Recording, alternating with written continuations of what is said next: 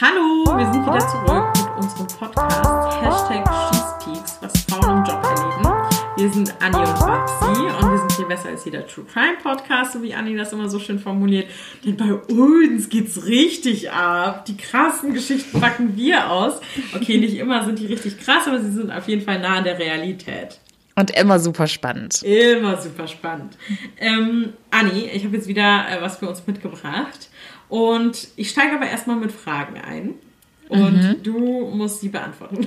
Wer sonst? äh, so, okay, Anni, hast du mal jemanden im Büro weinen sehen?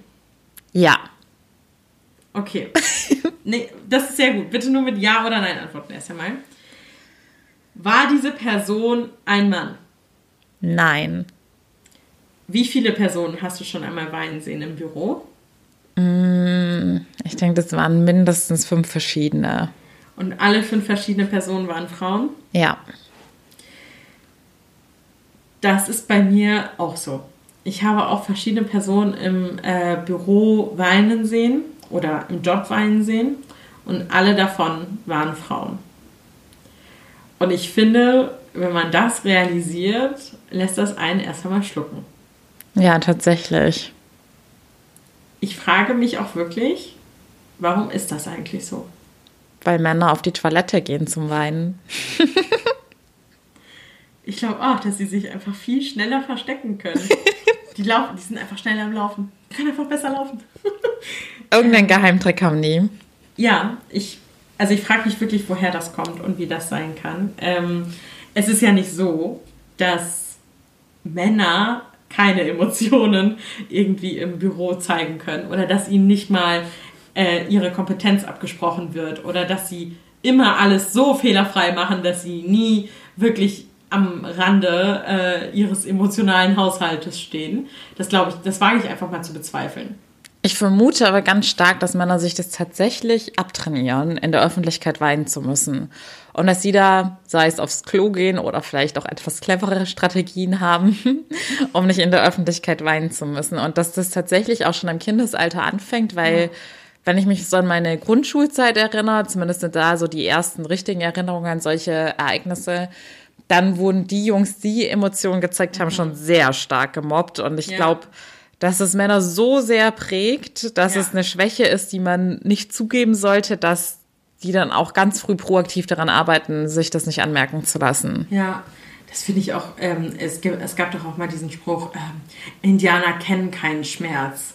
Das den ich, mag ich. Ich mag den gar nicht. Ich, der, der zeigt direkt, ähm, Indianer gleich Männer, ja. Und egal wie weh es tut, du, du wirst weitermachen, du wirst nicht weinen, du wirst das nicht zulassen. Und das finde ich immer ein bisschen traurig. Ich glaube, du wendest den anders an, den Spruch. An. Ja, ich habe mich immer als kleiner, starker Indianer wahrgenommen. Ja, das ist genau richtig. So muss man, man muss diese Sprüche hijacken und sie reframen zu deinem Zweck. Und das machst du genau richtig.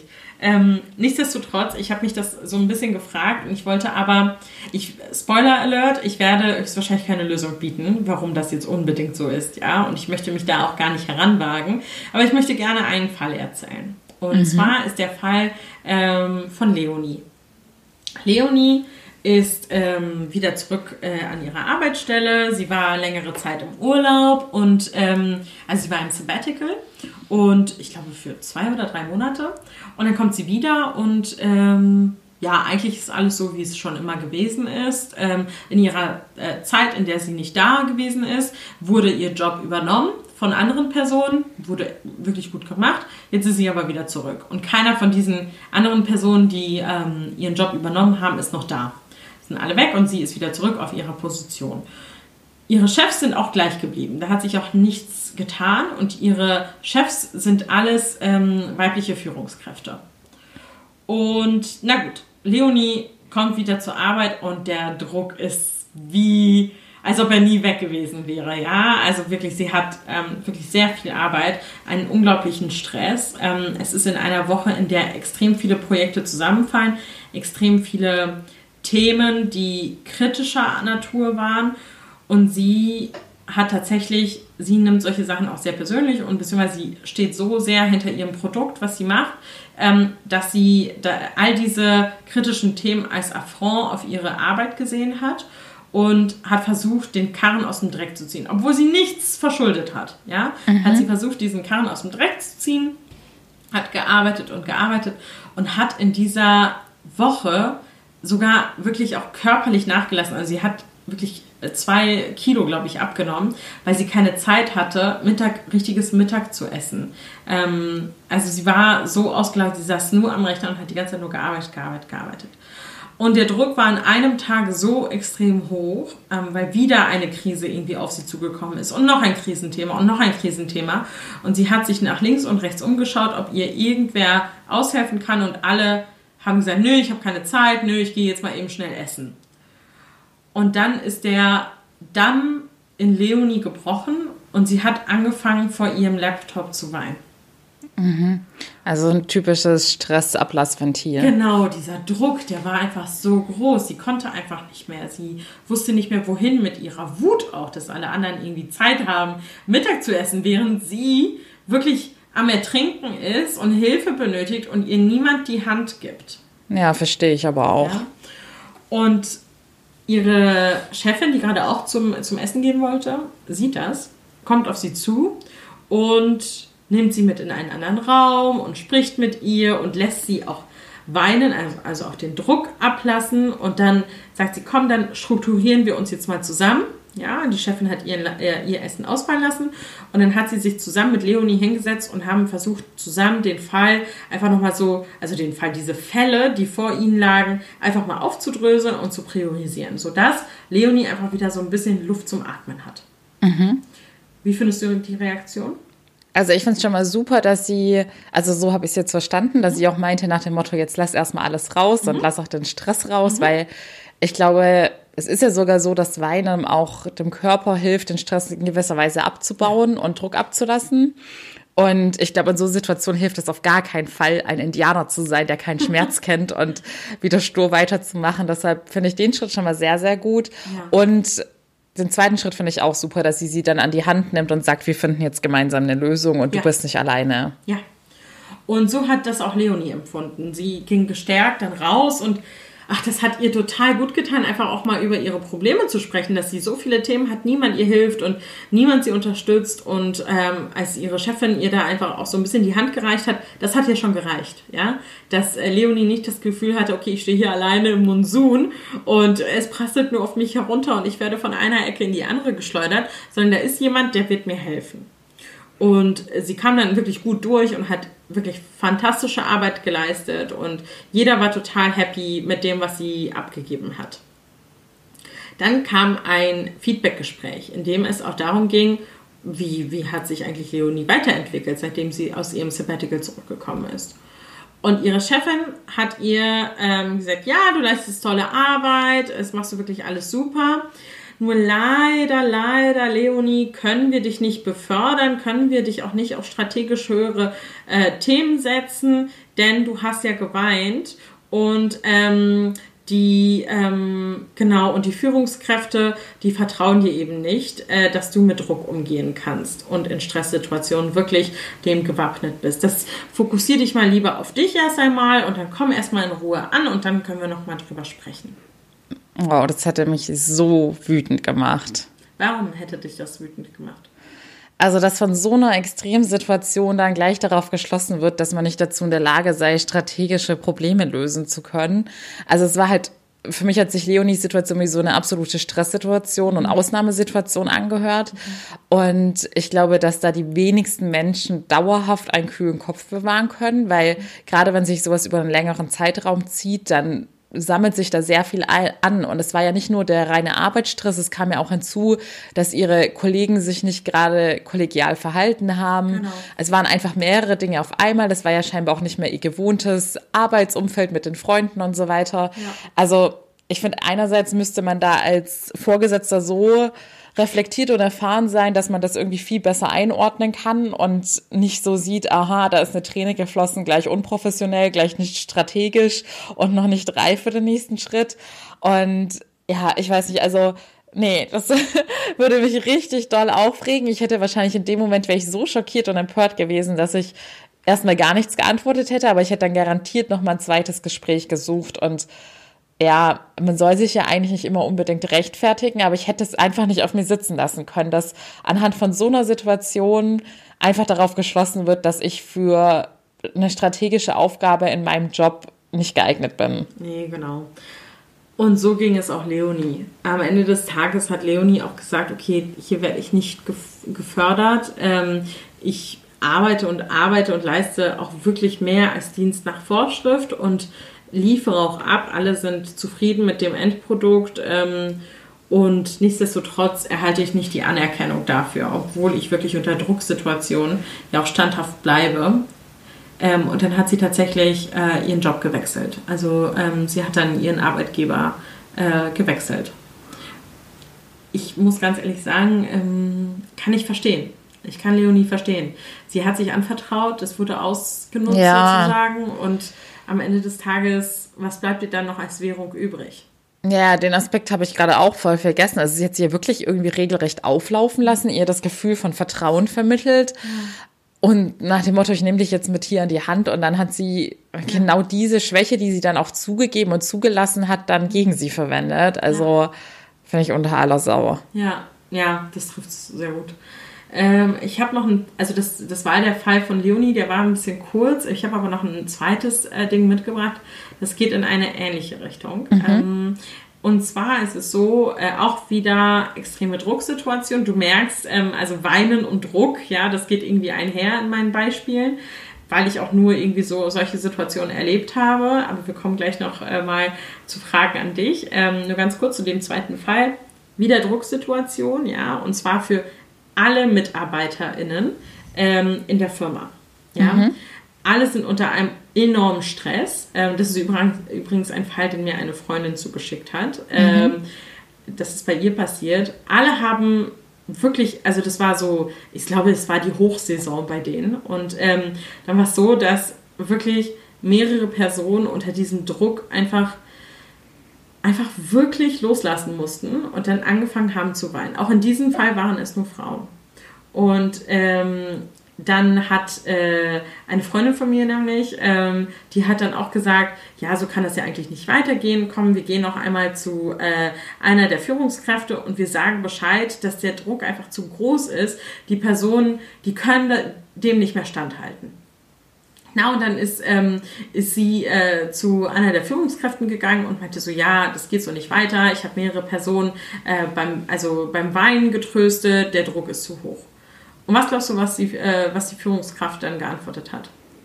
Ich denke, dass die Führungskraft das dann auch als Schwäche der Person ausgelegt hat und dann so nach dem Motto geantwortet hat, ja, dass die Personen dann hier nicht reinpassen. Mhm. Die Führungskraft hat dann verlangt, dass diese Person äh, die Namen der Weinenden. Okay, krass. Wer hat geweint? So nach dem Motto. Ja. Krass. Das finde ich auch, also das finde ich ja auch eine seltsame Art. Vielleicht, und das ist ja auch so im Zweifel für den Angeklagten, ja, und das habe ich auch versucht, äh, der Freundin nochmal klarzumachen, vielleicht wollte ja diese Führungskraft persönlich auf die Personen zugehen und denen persönlich helfen.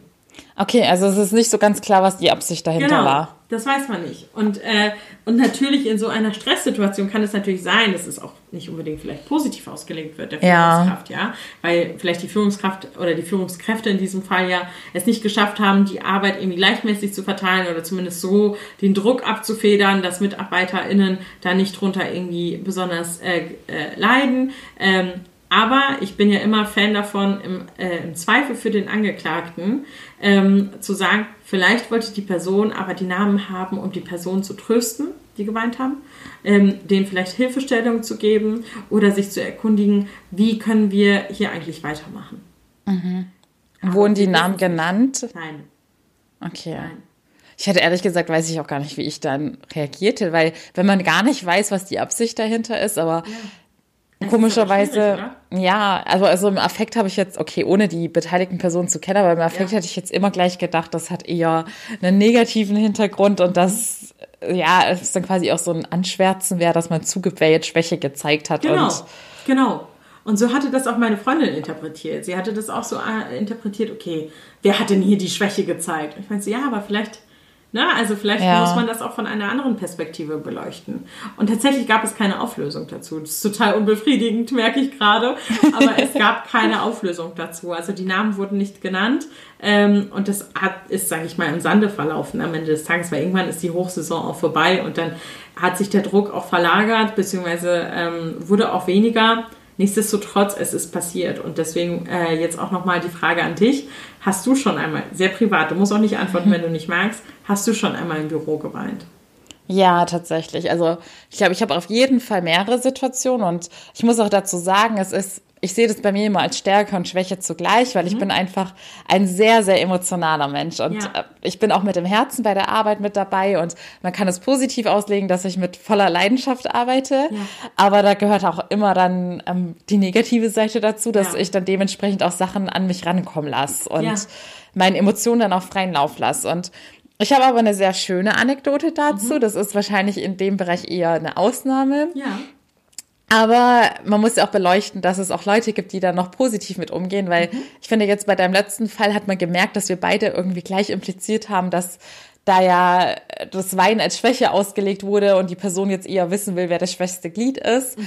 Und wir sind irgendwie gar nicht richtig davon ausgegangen, dass man es ja auch vielleicht, oder klar, du hast es nochmal von der anderen Seite beleuchtet, aber ich glaube, so im ersten Effekt, äh, im ersten Moment hätte man jetzt nicht gedacht, ja, der fragt jetzt, wer geweint hat, weil die Person jetzt besonders gefördert wird oder so. Ja, natürlich. Und ja, meine Anekdote war tatsächlich ganz am Anfang meiner Berufskarriere. da war ich im Bewerbungsverfahren für meinen allerersten Job. Okay.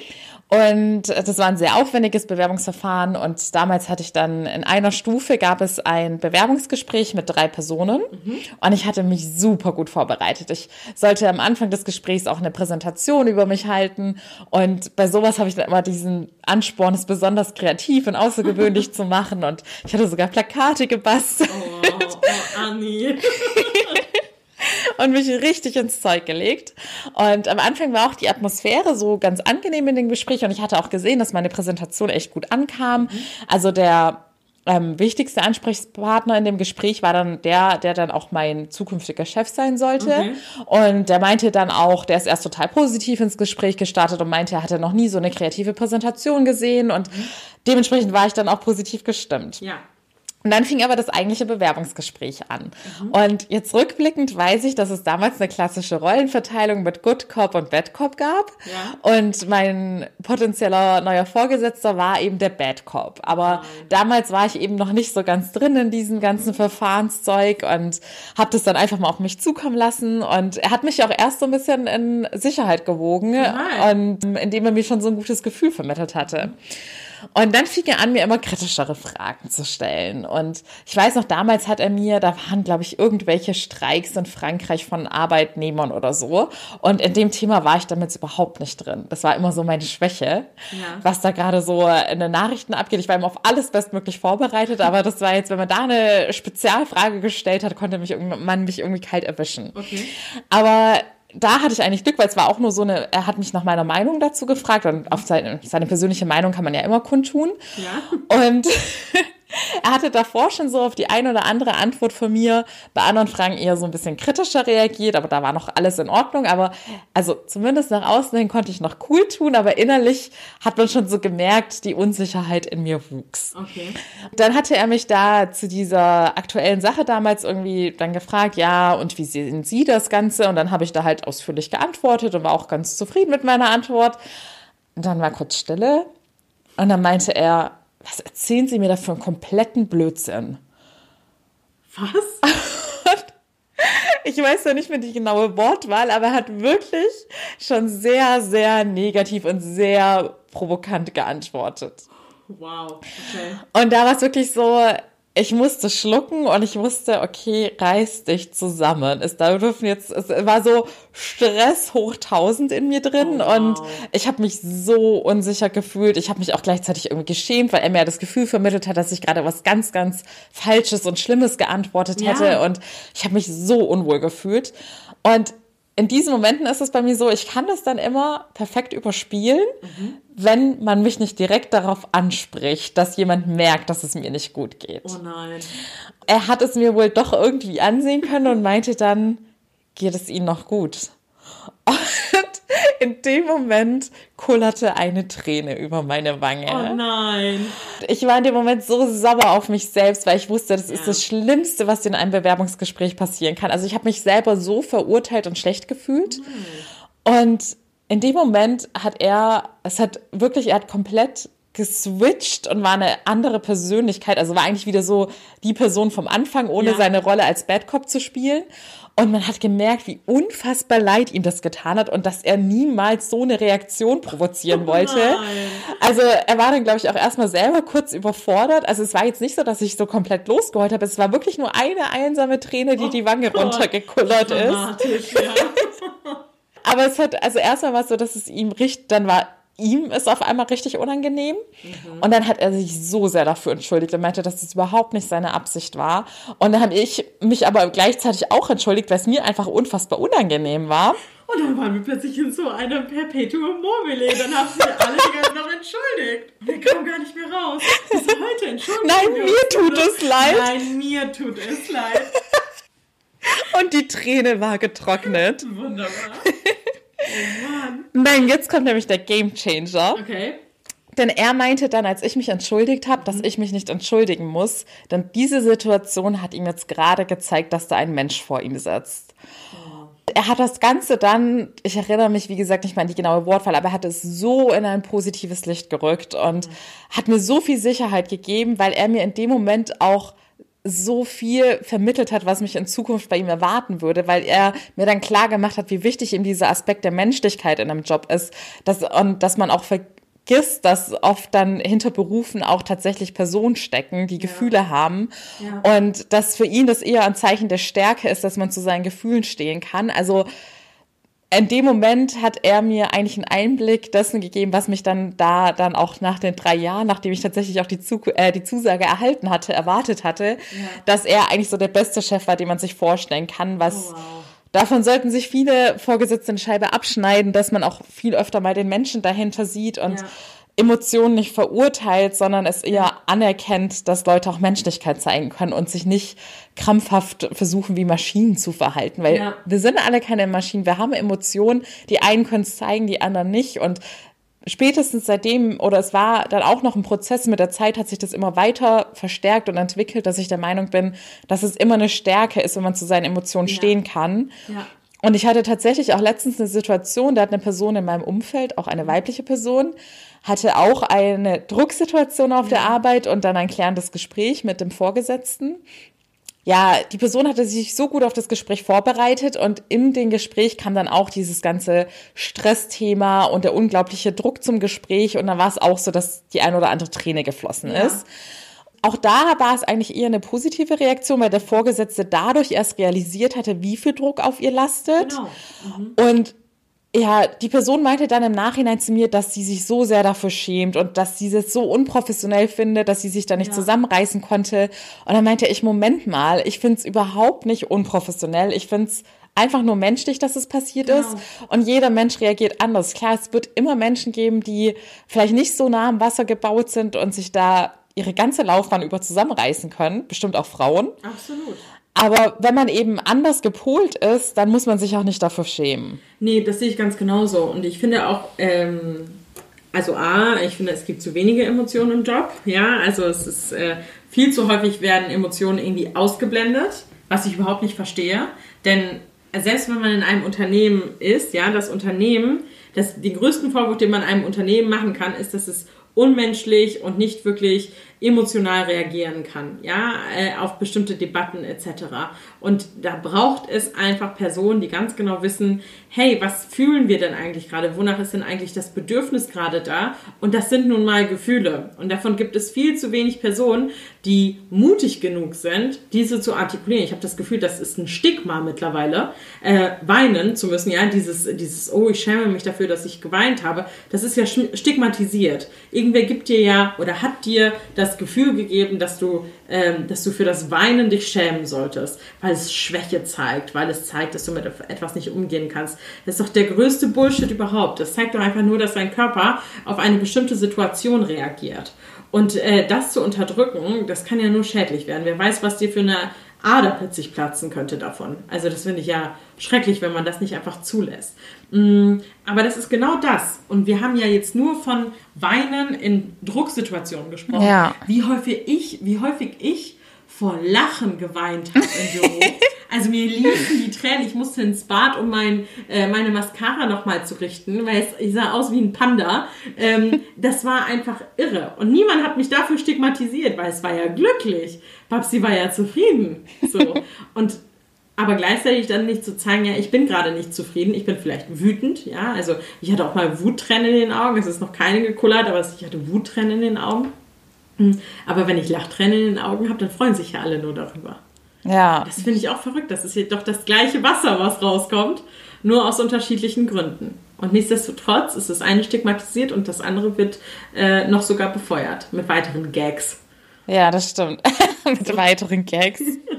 Und dann, ja, sorry, wolltest du noch was sagen? Ich hab die, ich Nein, ich wollte nur sagen, dass ja. das eine sehr schöne Gegenüberstellung war mit ja. den Freudens- oder Lachtränen. Weil, weil mir das jedes Mal auffällt. Weil mir das einfach jedes Mal auffällt, wenn also ich, man kann mich auch sehr einfach zum Lachen bringen ähm, und dann fange ich sofort an zu weinen, weil ich das immer extrem witzig finde.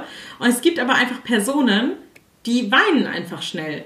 Ja. Egal aus welchen Gründen. Und nichtsdestotrotz werde ich aber für mein Lachen nicht stigmatisiert, während die anderen Personen, die einfach eine andere Form ja, des, des Druckabbauens zeigen, ja, bei mir ist es das Lachen, bei anderen kann es einfach das Durchatmen durch Weinen sein. Ist doch vollkommen in Ordnung und das, das stört mich aber. Und es gibt auch ein Zitat und das habe ich viele Jahre lang anderen Personen so als Rat weitergegeben. Und ich bin mir unsicher, ob ich das weiterhin tun sollte. Und zwar heißt dieses bekannte Zitat eigentlich, wenn du bei der Arbeit auf Toilette mal weinen musstest, dann ist das definitiv der falsche Arbeitgeber und du solltest rennen. Und ich habe das sehr viele Jahre für richtig ähm, ja, gehalten ich war der festen Überzeugung, das ist so. Wenn dein Arbeitgeber dich zum Weinen bringt, dann, ähm, dann musst du da weg. Aber ganz häufig ist es ja nicht der Arbeitgeber, der dich zum Weinen bringt, sondern es ist vielleicht irgendeine Drucksituation oder irgendetwas, was dich zum Weinen bringt. Und da sollte doch viel häufiger mal die Frage gestellt werden, warum ist das denn passiert? Vielleicht ist es ja unabhängig der Arbeit passiert, dass du so einen Druck hast, dass du einfach mal weinen musst. Ja, aber dieses sich verstecken dann dafür, das finde ich so traurig, dass das so sein muss, anstatt einfach mal laufen zu lassen und dann la lassen wir alle zusammen mal kurz laufen und dann ist alles wieder gut. Aber vielleicht bin ich auch zu idealistisch unterwegs und zu naiv. Das kann ich mir auch gut vorstellen, dass es so ist. Ja, also ich glaube, das ist tatsächlich, ja, du hast recht, auf der Toilette weint man sicherlich auch mal aus, sagen wir mal, aus privaten Gründen. Ja. Und ich finde, das wäre auf jeden Fall nochmal ein spannendes Thema für eine andere Folge, dass wir mhm. darüber reden, wie man damit umgeht, wenn man im Privaten irgendwie ja. einen Schicksalsschlag oder ähnliches erlitten hat und dann ja. seine Emotionen mit auf die Arbeit nimmt. Ja. Aber ich glaube, bei diesen klassischen Situationen, dass man aus einer Arbeit, aus einem Arbeitsgrund auf Toilette weint, da ist es tatsächlich, glaube ich, meistens immer von einer Person abhängig, würde ich jetzt einfach ja. mal so in den Raum stellen. Es sei denn, es ist jetzt so ein Gruppenmobbing-Fall, aber sonst, ja. wenn ich jetzt so an meine Fälle denke, war es tatsächlich meistens immer ein Konflikt mit einer bestimmten Person oder ja. Druck, der von einer Person aufgebaut wurde. Und ähm, ja, deshalb, ja, wahrscheinlich kann man es dann nicht pauschalisieren, dass der Arbeitgeber per se schlecht ist. Ja. Aber nichtsdestotrotz hat das Zitat was Wahres, weil wenn es jemanden gibt, der so viel Einfluss bei dir auf der Arbeit hat, dass er dich zum Weinen bringen kann, dann ja. bist du ja scheinbar nicht so glücklich in deinem Job. Fairer Punkt, ja. Und das war, das war ja auch diese Initiative, warum ich das ganz häufig so als Beispiel gegeben habe, auch äh, dieses Zitat und gesagt habe, ja, und wenn du da jetzt geweint hast, deshalb, dann, dann ist das nicht der richtige Arbeitgeber. Aber ich glaube, da wird einfach unterschätzt, aus welchen Gründen hast du geweint? Ist es jetzt diese eine Person? Kann man das jetzt noch irgendwie kitten mit der Person? Und wenn diese Person eigentlich unhaltbar ist, ja, die dich regelmäßig zum, also regelmäßig zum Weinen, die dich zum Weinen bringt oder dir so einen Druck macht oder dich unfair behandelt, dann bin ich voll dafür. Dann finde ich, stimmt dieses Zitat total. Ähm, aber eben nicht pauschalisierend. Aber das ist ja eigentlich immer so mit solchen Zitaten, ne? Pauschalisierend ja. funktioniert es nicht. Genauso ja. wie bei einem Indianer kennt keinen Schmerz. Was für ein schöner Loop. Danke.